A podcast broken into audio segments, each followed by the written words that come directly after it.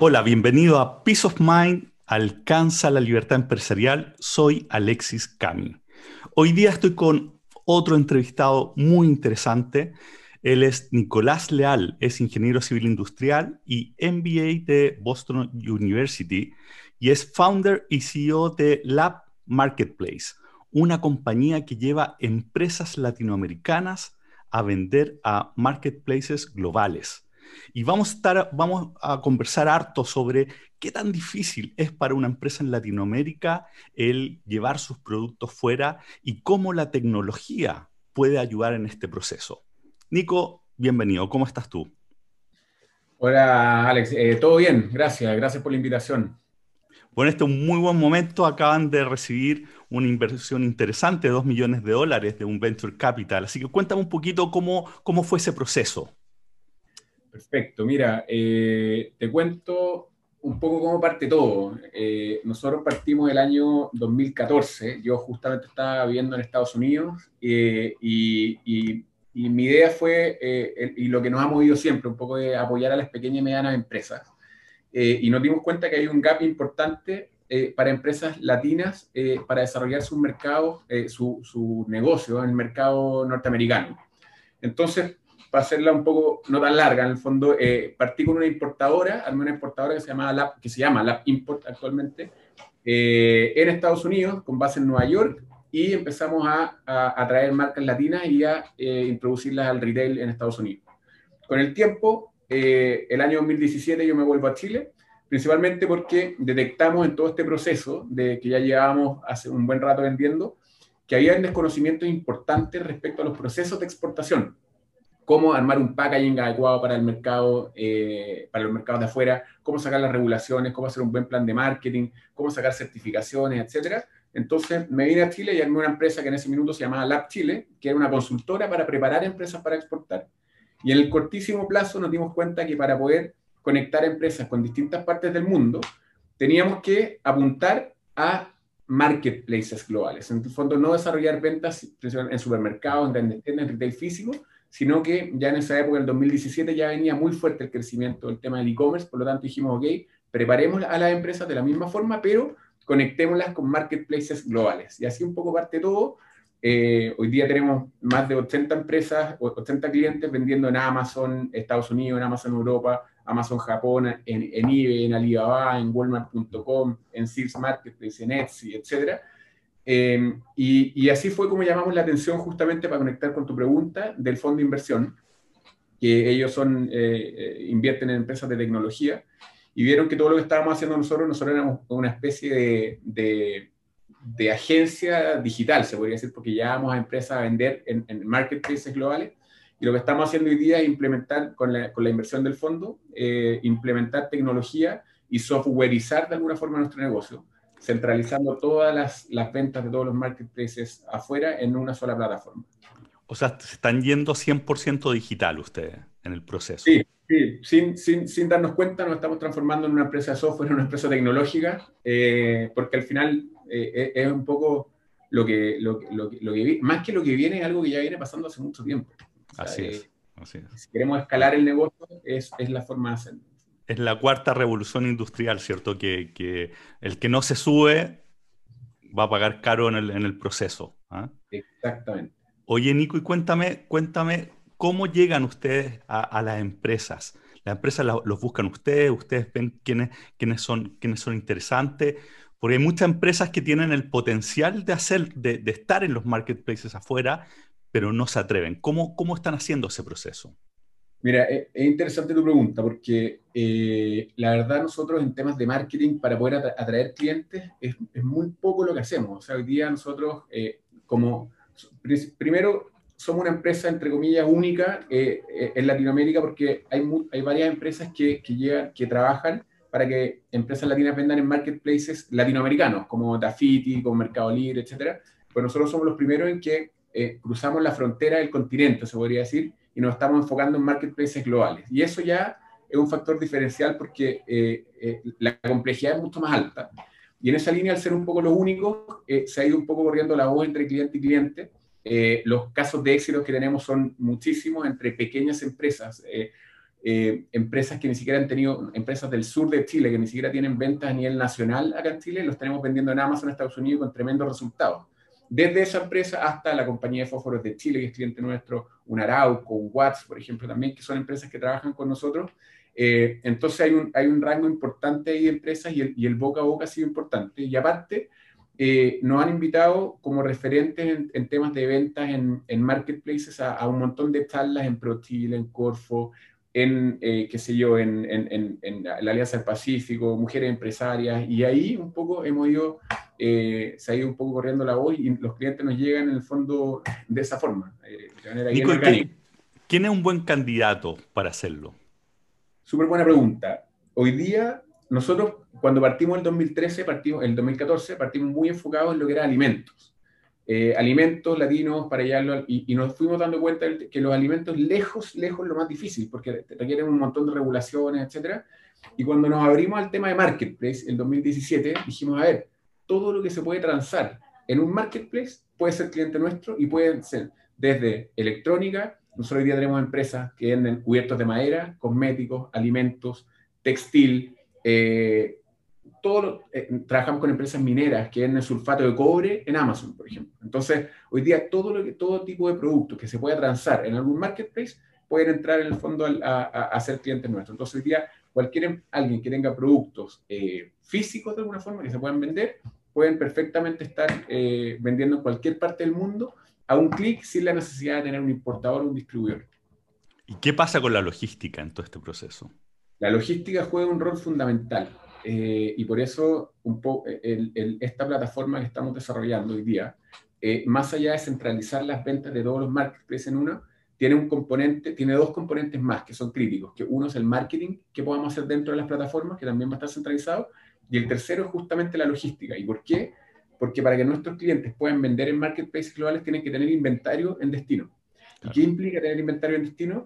Eh, manejar lead times, en el fondo tiempo, desde que sale una orden de compra hasta que el producto llega, de aproximadamente dos meses, en preparar las órdenes, en que se vaya al barco, en desaduanar, en que esté el producto activo, son dos meses. Por lo tanto, la inteligencia que hay que tener en la, para hacer proyecciones respecto a las categorías y todo, es clave para no generar quiebres de inventario ni sobre stock, porque al final hoy día si es que nos sobreestoqueamos afuera, son costos innecesarios que al final te hacen no rentable el negocio, pero si quiebras stock es lo peor que te puede pasar. O sea, hoy día eh, nosotros todas las estrategias de marketing que estamos haciendo, tenemos a las empresas arriba, súper bien posicionadas, eh, con una visualización eh, altísima, y si queréis inventario, todo eso se desploma. Entonces, la logística, como tú dices, juega un rol súper, súper importante, y ahí tenemos un montón de alianzas con, con embarcadores, con navieras, con importadores, en el fondo, para poder ayudarnos en ese proceso. Pero frente a la empresa, ¿Ustedes son el contacto único? ¿Son, ¿Hacen un one-stop shop o, o, lo habilitan con varios partners con los cuales tienen que estar, empezar a trabajar? El tema logístico, lo que hacemos nosotros es básicamente manejar las cuentas de las empresas en los distintos marketplaces y aplicar inteligencia para visualizar el producto y se generen ventas. Ese es nuestro principal foco. Perfecto. Y para que todo eso funcione, tenemos partners logísticos en los cuales nosotros, como ya tenemos varios clientes, nosotros sacamos, por ejemplo, para Estados Unidos, tres, cuatro contenedores desde Chile mensuales de nuestros clientes. Entonces, ¿qué hacemos con ese volumen de clientes que tenemos? Es muy fácil cerrar tarros completos de nuestros clientes. Entonces, para nuestros partners logísticos, somos unos agregadores de demanda. Entonces, nuestro, nuestros embarcadores decimos, oye, mira, tenemos 80 clientes que necesitan. Entonces, nosotros les pasamos, les pasamos productos en el fondo y ellos cierran los tarros, los llevan y los dejan donde nosotros necesitamos que estén para hacer todo el desarrollo tecnológico y los productos sean vendidos. Súper interesante. O sea, la, simplificación del proceso es gigante. Imagínate que hoy día una empresa puede partir vendiendo, eh, mandando un par de cajas, ¿no? Porque tenemos una logística tan ya eh, mecanizada que ya no. Hoy día, para una empresa que quisiera por sí solo vender, mandar un pallet le cuesta carísimo. Para mandar un pallet a Europa, a Asia o, o a Estados Unidos. Entonces, para que le salga eficiente el negocio, tendrían que mandar un contenedor cerrado. Y un contenedor es una cantidad de productos a partir gigantesca que podéis tener los productos parados dos años. Entonces, con este, con, esta, con este volumen que fuimos generando nosotros, lo que, lo que hacemos básicamente es que una empresa que quiera partir vendiendo afuera puede partir con dos cajas. ¿sí? Y les metemos a dos cajas a los tarros nuestros y los habilitamos afuera. Buenísimo. Buenísimo. ¿Y cuáles son las razones que, tú escuchas para, para, las empresas que no hagan esto? Porque uno te escucha y dice, bueno, si yo tengo un producto, debería hacerlo de todas maneras. ¿Qué, ¿Cuáles son los miedos que hay? Es principalmente el desconocimiento. Eh, porque uno habla de marketing digital para alguien que no está, hoy día la digitalización de empresas, si bien ha avanzado, eh, hay un nivel de desconocimiento súper, súper importante y al final eh, lo, lo, desconocido genera miedo y genera temores y genera inseguridades. Por lo tanto, es principalmente un tema de desconocimiento. Y, y, segundo, la gente o, las empresas que hoy, hoy día todavía no entienden que el tema, que ahora están entendiendo con el tema de la pandemia un poquito más, pero, pero el e-commerce viene creciendo a tasas del 25% anual desde el 2011. Y el retail tradicional viene creciendo a tasas del 1 o el 2%. Entonces, para que tengáis una idea, hoy día, actualmente en China, del retail, el 57% de las ventas son ventas digitales y, el, y lo restante son ventas físicas. O sea, las ventas digitales ya pasaron a las ventas físicas en China. En Estados Unidos está como en un 30%, pero acuérdate, en tres años más eso, eso ya va a sobrepasar. Y en Latinoamérica está un poquito retrasado hoy día del 5 o 6%. Pero, pero si ya en China te estás dando cuenta que las ventas digitales sobrepasaron las ventas físicas, eso ya te dice que el mundo no es que vaya para allá, sino que eso ya llegó. O sea, eso es ya, un dato. un dato. Un dato, claro. Entonces, eso es ese punto súper importante y es un poco lo que las empresas todavía no saben o, no se quieren dar cuenta. Y en, e, este proceso, porque tú estás hablando de un tema, primero la digitalización, ¿cierto? Que la, venta, e-commerce, etcétera, es un dato. Segundo está la globalización, que, empresas productoras de Latinoamérica salgan al mundo. Ese, ese, ese otro, otro punto muy importante. Y la pregunta, Nico, ¿cómo ha afectado en términos de la, pandemia, en términos de... de, tú, tú, ves que hacia futuro va a haber más comercio interregional, va a ser, va a ser, nos vamos a ser, eh, o vamos a seguir siendo tan globales como, como estamos yendo antes de la pandemia? Mi opinión eh, algunos podrían pensar que podría ser claro, que se empiecen a cerrar un poco más los mercados y que se tiende a, retroceder un poco esta globalización, pero yo veo todo lo contrario. O sea, eh, hoy día eh, una empresa productora de maqui en el sur de Chile, en un clic, en el fondo, podría estar vendiendo en Corea, en Estados Unidos, en Japón. O sea, es muy fácil hoy día lograr hacer eso. Entonces, ¿qué, ¿qué pasó con todos nuestros clientes cuando empezó la pandemia? Las ventas se nos dispararon, o sea, se nos fueron, eh, tuvimos crecimiento de hasta 300, 400% desde febrero a marzo y, se mantuvo arriba todo el 2020.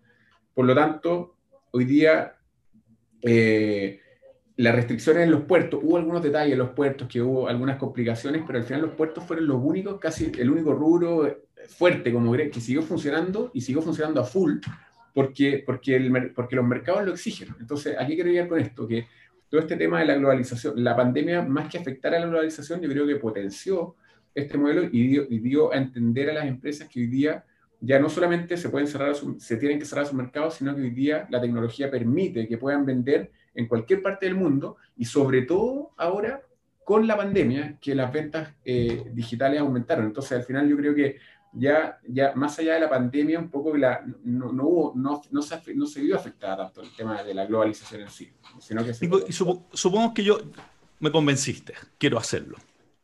Cuéntame un poco cuáles son los primeros pasos que tengo que tomar, cuáles son los tiempos, cuáles son los costos. Háblame un poquito cómo, cómo, cómo funciona eso. Mira, eh, lo primero, si tú fueras un cliente que llega y que nos llama hoy quiero vender mis productos afuera, lo primero que hacemos eh, ver si es que tiene que pasar por un proceso de nivelación. ¿Qué quiere decir eso? Si es que tiene las regulaciones correctas para poder entrar a los mercados que queramos entrar, si es que tiene un packaging o, el envase, el fondo adecuado para poder eh, que esté todo, si queremos ir a Estados Unidos, que esté todo en inglés, que cumpla con la regulación, la, normativa nutricional, si es que es un alimento. Entonces, eso es como el primer punto. Si no lo cumple, bueno, hacemos el proceso de consultoría, los nivelamos y una vez que los nivelamos ya están listos para salir. Cuando están listos para salir, viene todo un estudio. Nosotros tenemos un modelo de cinco etapas, pero eh, lo primero es hacer un benchmark en, el mercado de, eh, de destino. Y ese benchmark, hoy día, como estamos hablando de plataformas de ventas digitales, la información está ahí. Hay distintos software que te permiten extraer la información de cuánto exactamente vendió tu competencia el último mes, cuáles son los formatos más vendidos, cuáles son las tendencias de mercado, cuál es la estacionalidad de los productos. Entonces nosotros hacemos todo un barrido inicial hacemos todo un proceso de extracción de información, procesamiento de información, y vemos, ok, el potencial de tu producto es tal, o es mejor acá o acá. Eso es lo primero, el primer paso, el, el, el benchmark inicial. Y eso se hace para todos los clientes. El segundo paso tiene que ver con el setup de los productos en las plataformas. Y ahí no es llegar y publicar una foto, publicar un producto y un precio y esperar a que el producto se venda. Hay que hacer todo un proceso de identificar cuáles son las palabras claves para poner el título, para poner en el cuerpo el producto, las fotos del producto, la calidad de las fotos. Eh, la forma de, de, hacer el setup en las plataformas es fundamental porque va a influir directamente en el posicionamiento. La tercera etapa, y sobre todo para los primeros dos meses desde que el producto ya se está vendiendo, es la parte de, los reviews, de las reseñas. ¿ya? Un pro, es como TripAdvisor. Si tú vas y quieres ir a un hotel, si es que el hotel tiene malas reseñas, no, lo, no vas a ir. O si, tiene, o si no tiene reseñas, no, lo, no vas a, Entonces acá pasa exactamente lo mismo con los productos. Y ahí hay muchas herramientas que nosotros utilizamos para poder generar la mayor cantidad de reseñas positivas posible durante los primeros tres meses, porque eso aumenta el factor de conversión al tiro. La cuarta etapa tiene que ver con la parte de marketing digital dentro de las plataformas. Todas estas plataformas te, te, te otorgan distintos tipos de herramientas para visualizar tu producto. Nosotros ya nos hicimos expertos en eso desde el 2014 que vendemos en Amazon. Eh, y la quinta etapa tiene que ver con mejora continua, eh, de ir optimizando las campañas, de la parte del inventario que hablábamos antes, fundamental, de conectarnos con la logística, de responder las preguntas a los clientes. Entonces, es un proceso de, cinco etapas, que es lo que hacemos nosotros, y obviamente la logística está entre medio ahí, para, entre medio de, la nivelación y, de la, y el setup, en paralelo de la, primer, de la primera etapa, que es el setup de la configuración de los productos, tiene que ir la logística y el producto viajando al mercado destino para que cuando pasemos a la segunda esté activo y estemos vendiendo. Es súper, es bien complejo, sé que darte información en, en, en, poco tiempo, pero espero que, sea, que haya quedado claro. Y supongamos que, tengo un, mis productos no son tan complejos como, no sé, alimentos, por ejemplo. ¿En cuánto tiempo podría estar vendiendo afuera? Todo este proceso, el setup nos demoramos aproximadamente un mes eh, y en paralelo va el producto viajando al mercado destino. Por lo tanto, si es que hoy día nos sentamos a conversar y tu producto ya cumple con todo para poder llegar al mercado, en dos meses tú ya podrías estar vendiendo, qué sé yo, en Amazon Europa, en Amazon Japón, en eBay en Estados Unidos, en Walmart.com, etc. Son, es un proceso más o menos de dos meses. Pero cuando tú dices que tiene que estar el producto en el mercado de destino, ¿eso significa que tienes que mandar el producto a Japón, a Estados Unidos, a, a Europa? Exacto, el inventario tiene que estar en, en, destino. Entonces, entonces el pensar por dónde partir es clave, porque hacer todo al mismo tiempo debe ser, debe ser complejo para, para la empresa, ¿no? Lo que pasa es que, claro, ese, ese, ahí está donde está el, fo el gran foco, eh, sin embargo, también existe la opción de que nosotros también la manejamos de tener inventario en origen, de no mover inventario. Y ahí que, que se tienen que cumplir ciertos requisitos. En el fondo, un producto, nosotros, por ejemplo, trabajamos con las papas ticas. ¿ya? Uh -huh. Y las papas ticas es una papa frita que es un producto de volumen grande y, y de valor bajo. Entonces, vender con inventario en origen unas papas fritas en Estados Unidos, supongamos que cuesta 5 dólares la papa frita, pero el envío desde Chile a Estados Unidos te va a costar 25 dólares, entonces nadie lo va a comprar. Entonces, para poder vender con inventario en origen y publicar todos tus productos afuera, tienes que ser productos al menos de 100 dólares y de volúmenes muy. ¿Ya? ¿Por qué? Porque así puedes publicar un reloj. Un reloj que cueste 100 dólares, por ejemplo, tú lo publicas en Amazon Estados Unidos y cuando se gatilla la compra, tú puedes mandar el reloj desde Chile y el envío va a costar 15 dólares probablemente, entonces ahí no va a influir. El envío no puede superar más o menos entre un 15 y un 20% del valor del producto, porque si no, entonces, eventualmente se puede vender con inventario en origen, pero normalmente hace. Con, con precio unitario sobre 100 dólares. Ese, ah, sería como más o menos la, la, la regla. Oye, entonces estamos hablando que en pocos meses podría estar vendiendo afuera, ¿cierto? Desde, desde iniciado. Ahora, los costos del proceso. ¿Esto tiene sentido para pensando en que tengo la capacidad de vender cuánto? hablaste de dos cajas, pero con dos cajas, no sé si ustedes tienen costo fijo, van en el variable. Cuéntame un poco cómo, qué, qué, cuáles son los límites para, para, para, saber desde cuándo vale la pena. Así como dijiste, 100 dólares para, para estar en el, en, en, en, desde origen. Bueno, ¿cuáles son los números para estar en destino? Mira, lo primero es que nosotros vamos al éxito. O sea, nosotros cuando un cliente vende más, nosotros ganamos más. Eso es como lo... Y tenemos eh, un modelo de cobro inicial que es un setup para hacer toda eh, eh, el, la configuración de tus productos en, todas las plataformas que queramos ir eh, y un fee de éxito. De a medida que se vayan vendiendo los productos, nosotros, aproximadamente entre un 3 y un 5% de las ventas. eso. Hay otros, hay, hay, distintos tratos, porque hay clientes que nos dicen, ¿sabéis qué? Mira, bájame el porcentaje, te cobran un fee mensual, Entonces, va, pero, pero lo, lo, lo, básico es un setup, un precio setup inicial y un porcentaje que aproximadamente entre 3 y un 5, entre 3 y un 5% de las ventas. Mientras el cliente más vende, más, más ganamos. Hoy día, para que tengáis una idea, Alex, eh, el, nuestro, nosotros entre los 30 clientes que tenemos, movemos aproximadamente 8 millones de dólares de venta de clientes en las plataformas. O sea, tenemos clientes que venden 2 millones de dólares al año y tenemos clientes que venden qué sé yo, que están partiendo y que tienen productos eh, que tienen menor capacidad de producción y que venden, qué sé yo, 15 mil dólares al año. Entonces, hay un amplio rango. Lo importante, y, repito el foco que lo que nos mueve a nosotros es apoyar a la mayor cantidad de empresas posibles para conectarlos con mercados de afuera. Y el hecho de que ya estén conectados, algunos nos dicen, sin decir nombre, algunos clientes nos dicen, ¿sabéis qué? A mí no me interesa tanto las ventas o, lo que pueda ganar vendiendo en Amazon, por ejemplo, Estados Unidos, pero la vitrina que me da Amazon para abrir otros mercados es tan grande que al final me sirve como es un marketing gratuito, se podría decir de alguna forma. Entonces, eh, porque les abre las puertas de muchos mercados. El hecho de estar en estas plataformas ya los potenciales clientes tienen distintos. Bueno, y ahí está, por lo que te escucho, hay un propósito bien potente dentro de, la empresa, porque o sea, una empresa tradicional o, o más antigua, al escuchar a un cliente que diga, mira, en realidad mi, interés es la vitrina, y tú vas al a, riesgo, quizás tú le vas a decir, mira, la verdad es que no me interesa tanto trabajar contigo. Pero, pero dado que, el propósito, que, lo dijiste al principio, que es ayudar a las pequeñas y medianas empresas a que salgan al mundo, entonces te conecta también con, esos empresarios, ¿no? El, fin principal que me movió a mí para fundar esta empresa fue apoyar a las pequeñas y medianas empresas. Eh, en el camino, para que esto fuera negocio, nos tuvimos que abrir a las empresas grandes. ¿Por qué tienen mayores volúmenes? Porque tienen ventas, porque nosotros vamos al éxito. Sin embargo, eso nos ha permitido continuar con nuestro fin real, que es este fin social de apoyo a las pequeñas y medianas empresas, que no nos generan eh, eh, ganancias en el fondo para poder tener una empresa, pero sí poder apoyarla y poder conectarla, que eso es lo que nos vamos, y es lo que tratamos de, y lo que les digo al equipo todos los días acuérdense que nosotros el foco inicial es apoyar a las empresas y conectarlas con, con, el mercado de afuera, porque lo necesitan. Extraordinario. Última pregunta, Nico. Tú acabas de levantar 2 millones de dólares de un venture capital.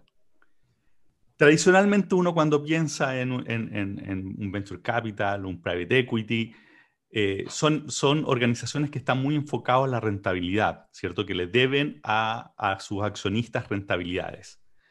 ¿cómo trabajas tú o cómo trabajaste el hecho que usted es una empresa con, un propósito fuerte, en donde en, determinado momento incluso podría chocar la visión de los fundadores, ¿cierto? Del fundador como tú, con un socio que, está más enfocado en rentabilidad cuando hay un propósito fuerte entre medio. ¿Cómo manejaste eso? Y si ves que es algo que... ¿Qué consejo le darías tú a, otros fundadores que están, que están en la misma y considerando y dicen, bueno, eh, ¿es el perfil adecuado como inversionista? Cuéntame un poquito cómo fue eso y cómo, cómo lo manejaste.